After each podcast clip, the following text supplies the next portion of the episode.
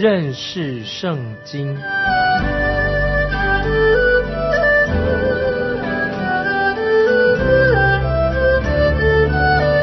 认识上帝的话，把上帝的话带到全世界。本节目是由认识圣经机构和环球广播电台联合制作，欢迎收听。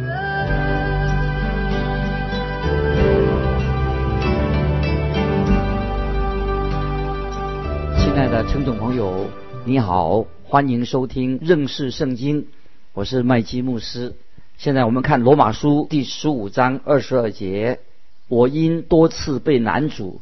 总不得到你们那里去啊！这些经文，保罗说他受到难主了。我们可以肯定说，保罗多次被难主，他路上遇到了障碍。接下来我们看二十三、二十四节，但如今在这里再没有可传的地方，而且这好几年，我切心想望到西班牙去的时候，可以到你们那里，盼望从你们那里经过，得见你们。先与你们彼此交往，心里稍微满足，然后蒙你们送行。在这里，保罗很清楚的说，在这里没有什么可传的地方，所以他要去罗马。那么保罗说了这句话，是不是很不寻常呢？是不是说如今在这里没有地方可传了？那么也许我们会引发一些疑问：保罗是不是说罗马帝国已经不再有机会传福音呢？或者保罗说福音的门已经向他关闭了呢？或者说那里的人都得救了，该得救已经得救了？或者说他已经把福音传遍了每一个角落了？这个问题该怎么回答呢？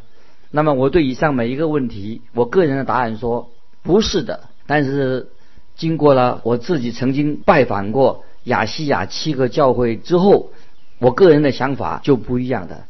我的想法是什么呢？就是保罗和他的同工的确把福音在罗马帝国的地区都传遍了。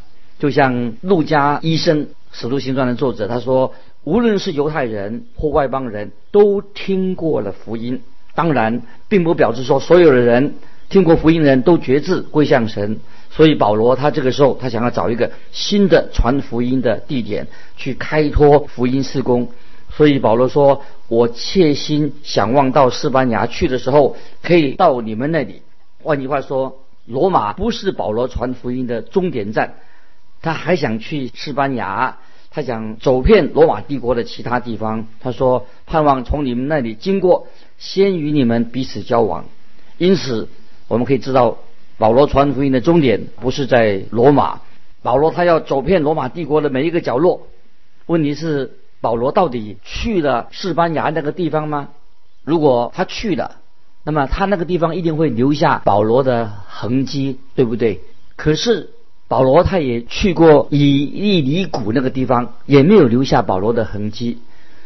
若不是罗马书十五章十九节提到这个地方，我们也不知道保罗他去过以利里谷这个地方。所以我个人认为，保罗的确去了西班牙。也去过罗马帝国的其他的地方，理由很简单，就在提摩太后书第四章七节。提摩太后书四章七节可以说明保罗快要离世之前，保罗在提摩太后书四章七节这样说：“那美好的仗我已经打过了，当跑的路我已经跑尽了，所信的道我已经守住了。”所以我的确认为保罗到过西班牙这个地方。因为这是保罗的传福音的行程当中的一站。保罗想要去西班牙，保罗也想去耶路撒冷。接下来我们看罗马书第十五章二十五、二十六节。但现在我往耶路撒冷去，供给圣徒，因为马其顿和亚该亚人乐意凑出捐项给耶路撒冷圣徒中的穷人。这个时候，保罗要去耶路撒冷，他要把奉献。亲手交给耶路撒冷那边的贫穷的圣徒，为什么呢？因为保罗他自己之前他曾经迫害过耶路撒冷的信徒，现在这位伟大的使徒保罗，他一心要带着这些奉献，要跟耶路撒冷的信徒跟他们和好，所以经文上凑出款项，凑出款项原文的意思就是说要跟他们相交的意思。那么凑出款项，相交跟他们相交，相交的意思就是说信徒之间的彼此分享，信徒之间可以分享什么呢？可以分享神的话，可以在祷告里面分享，在圣餐里面也是彼此分享，也可以把我们所有有的东西彼此分享。所以我们知道基督徒。我们是与神相交，与耶稣基督相交，在信徒之间也应该彼此的交谊，彼此相交。相交的意思，彼此相交意思，并不是说我们每个礼拜天见个面就好了啊，大家一起吃吃饭，这个不是真正的相交的意思。那么相交是什么呢？彼此相交是什么？就是基督徒在基督里面彼此的分享，彼此分享，在基督里面我们彼此分享。保罗想去耶路撒冷，也就是说他自己。之前他曾经破坏过耶路撒冷的教会，现在保罗他想要去跟耶路撒冷那些基督徒相交，他要把奉献带去给他们。在使徒行传二十四章十七节有这样的记载，保罗说：过了几年，我带着周记本国的捐项和贡献的物上去。这个周记，这些周记做什么用呢？对保罗这是非常紧要的事情，很重要的事情。保罗在哥林多后书第八章和第九章都提到这些事，然后带着周记、带着钱财、捐项、贡献物啊，要周记到去周记这件事情。接着我们看罗马书十五章二十七节，这固然是他们乐意的，其实也算是所欠的债，因为外邦人既然在他们属灵的好处上有份，就当把养生之物。供给他们，保罗这里说的很清楚，这是自由奉献啊，这是甘心乐意的。在哥林多后书第九章七节这样说啊，这个经文很重要。哥林多后书九章七节说，个人要随本心所酌定的，不要做难，不要勉强，因为捐得乐意的人是神所喜爱的。这是保罗他把所收到的奉献，保罗在这里说的很清楚，这不是不但是。自由奉献，甘心乐意的奉献，因为奉献不能够勉强，否则神就不喜悦。而且保罗也强调，他要还啊，有责任去做什么呢？去还债。奉他把这个奉献当成一个还债，因为外邦人是从以色列人接受的福音。在我们看到约翰福音四章二十节，主耶稣曾经说过：“你们所拜的，你们不知道；我们所拜的，我们知道，因为救恩是从犹太人出来的。”所以我们知道福音是从耶路撒冷开始的。马其顿和雅盖亚的信徒，他对耶路撒冷的信徒有责任。很显然的，在耶路撒冷有一些信徒，因为他们受到的迫害，导致他们在经济上有困难。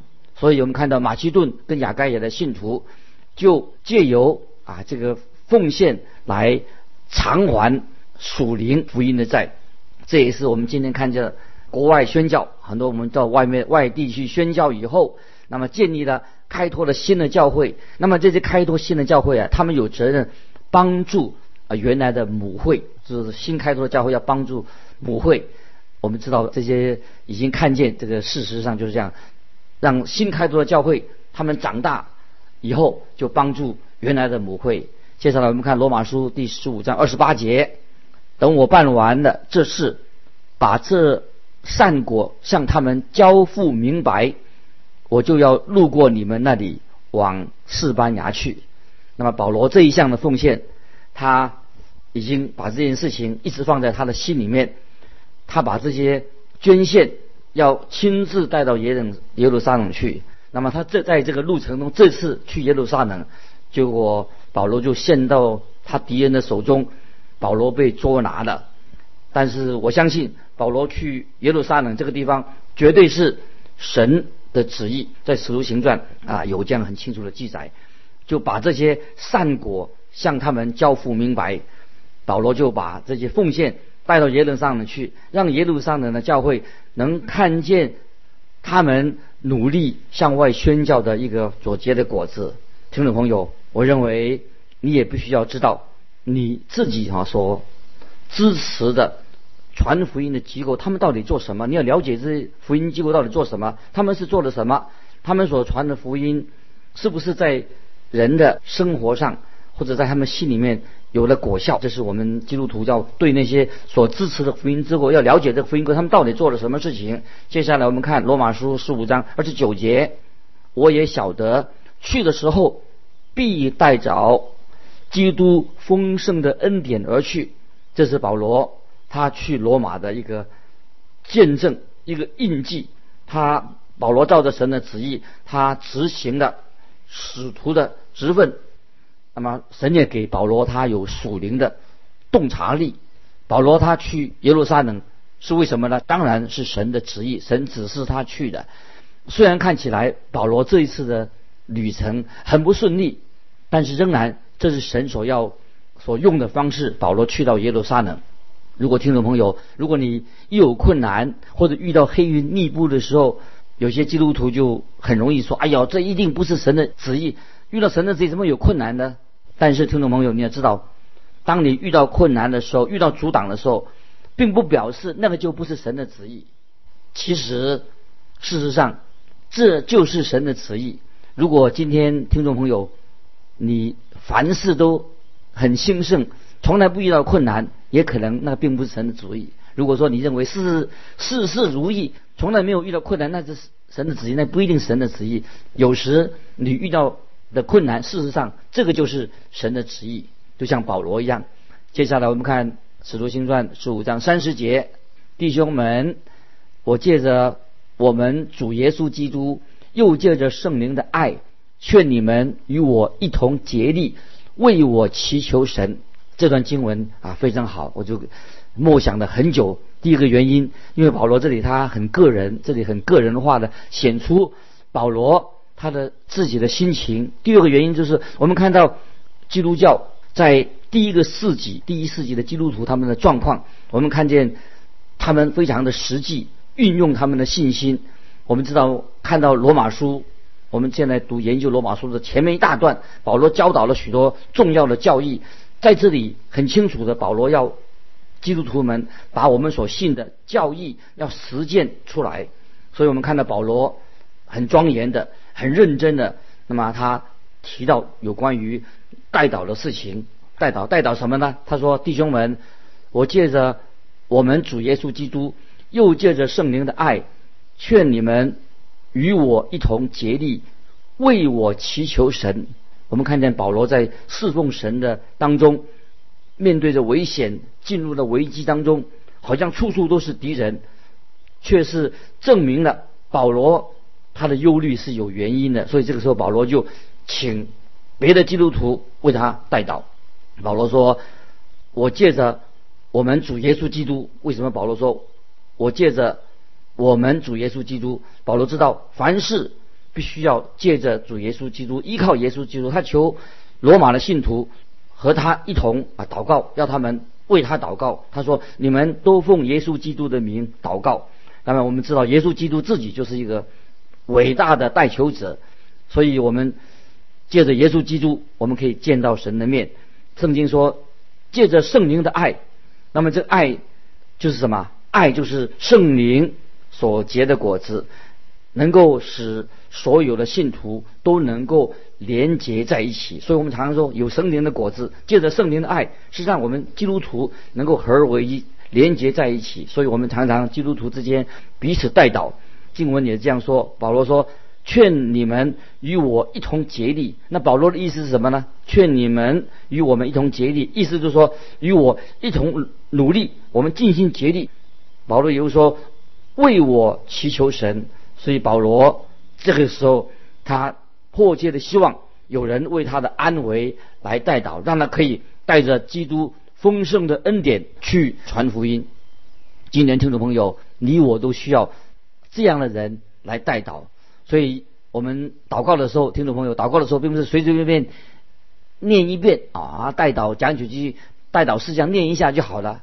这里说的保罗的祷告是很迫切的、很深入的，他紧紧的在祷告中抓住神。所以今天我们也很迫切的需要这种的代祷，在神面前，我们为别人代祷，也别人为我们代祷。我们需要啊有这样的人来为我们代求。接下来我们看三十一节，罗马书十五章三十一节，叫我脱离在犹太不顺从的人。也叫我为耶路撒冷所办的捐项可蒙圣徒悦纳。保罗他要求的代祷有两件事情很重要的，就是第一件事情是保罗到了犹太地区的时候，他一定会受到不信主的那些宗教领袖，他受到那人迫害，那么他希望能够脱离他们的迫害，摆脱他们。另外一件事项，保罗他要去耶路撒冷的教会，那个教会他们很犹豫，耶路撒冷的信徒很犹豫。要不要应不应该接受外邦信徒的奉献？所以保罗他很期待耶路撒冷这些圣徒能够接受他所带去的奉献。保罗这两项带导的事项都蒙神垂听了。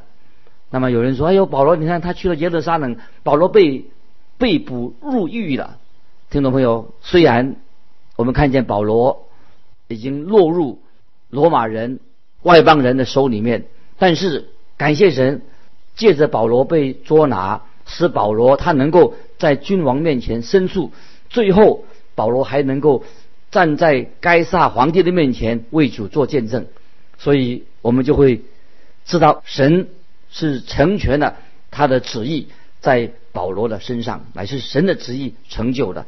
接下来我们看三十二节，罗马书十五章三十二节，并叫我顺着神的旨意欢欢喜喜的到你们那里。与你们同得安息，这是保罗他要求代祷做了一个结论。神垂听了祷告，保罗的性命，他去到耶路撒冷之后得以保全。那么耶路撒冷教会也悦纳了保罗所带去的奉献。那保罗他心里面也欢欢喜喜的去到罗马这个地方。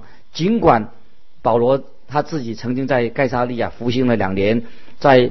旅途当中，传道旅途当中遇到海难，他到达到罗马的时候，保罗又被囚禁起来。可是保罗在灵里面他是有蛮有喜乐的，因为今天听众朋友，我们也需要在我们的生命里面需要有这种圣灵来的渠道，太需要了。那么这种喜乐在灵里面的喜乐，在保罗的心里面，保罗在罗马到达罗马以后，他自己。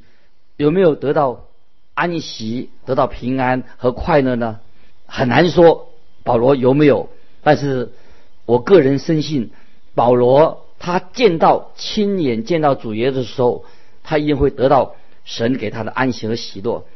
在保罗他临终之前，他写给提摩太，他属灵的儿子提摩太书信上有这样写，写什么呢？有写到说，保罗说：“我现在被交电。”我离世的时候到了，那美好的仗我已经打过了，当跑的路我已经跑尽了，所信的道我已经守住了。从此以后，有公义的冠冕为我存留，就是按着公义审判的主，到了那日赐给我，不但赐给我，也是给凡爱慕他显现的人。这个记载在提摩太后书四章六到八节，是保罗他。临终前写给提摩太他属灵儿子的一封信，这个实在啊说的很好。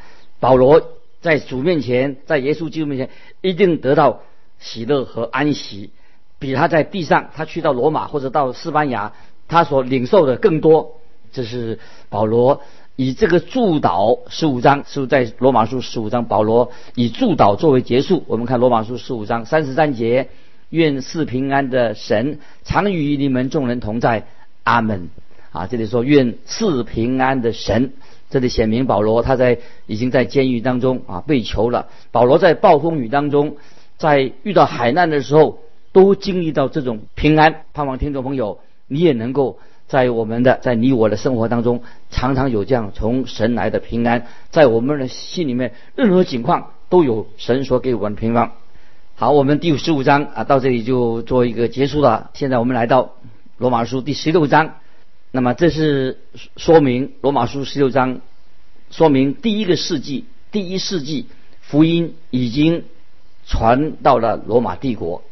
也知道罗马帝国是属于异教徒的，在罗马帝国的异教徒当中，已经有许多的基督徒啊，就是很多异教徒他归向耶稣基督了，已经有了许多的基督徒，他们。都是耶稣基督的见证人，所以这些基督徒他们满有耶稣基督的喜乐，他们在街上到也是到各个城市当中来见证主耶稣的恩典，这是一个非常奇妙、令人很兴奋的事情。我认为最令人兴奋的是什么呢？就是我们看见罗马书啊，在罗马书里面这个最后一章里面呢，可以说是保罗他所传福音啊，传福音，因他的传福音不但是在之前以前是讲许多教导所许多的罗马书里面宣告许多重要的教义，那么这里说了什么呢？保罗的福音是已经进到基督徒的现实，在他的生活里面。所以，当我们读罗马书的时候，我们却是绝对不能够省略的。罗马书十六章这个最后一章啊，是很重要的。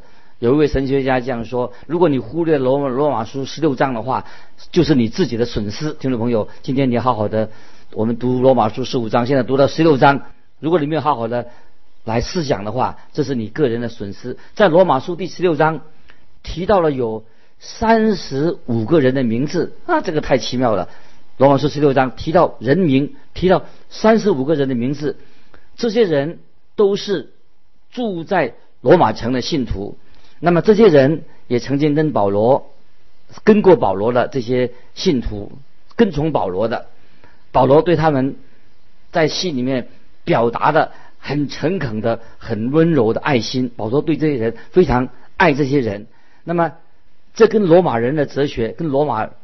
人的哲学跟他们的作风是不一样的，难怪当时的罗马人就看见这个这种情况啊，就很惊叹的说：“哎，奇怪，这些基督徒真是彼此相爱的人。”所以，听众朋友，一个基督徒啊，我们信主的人应该基督徒之间要彼此相爱。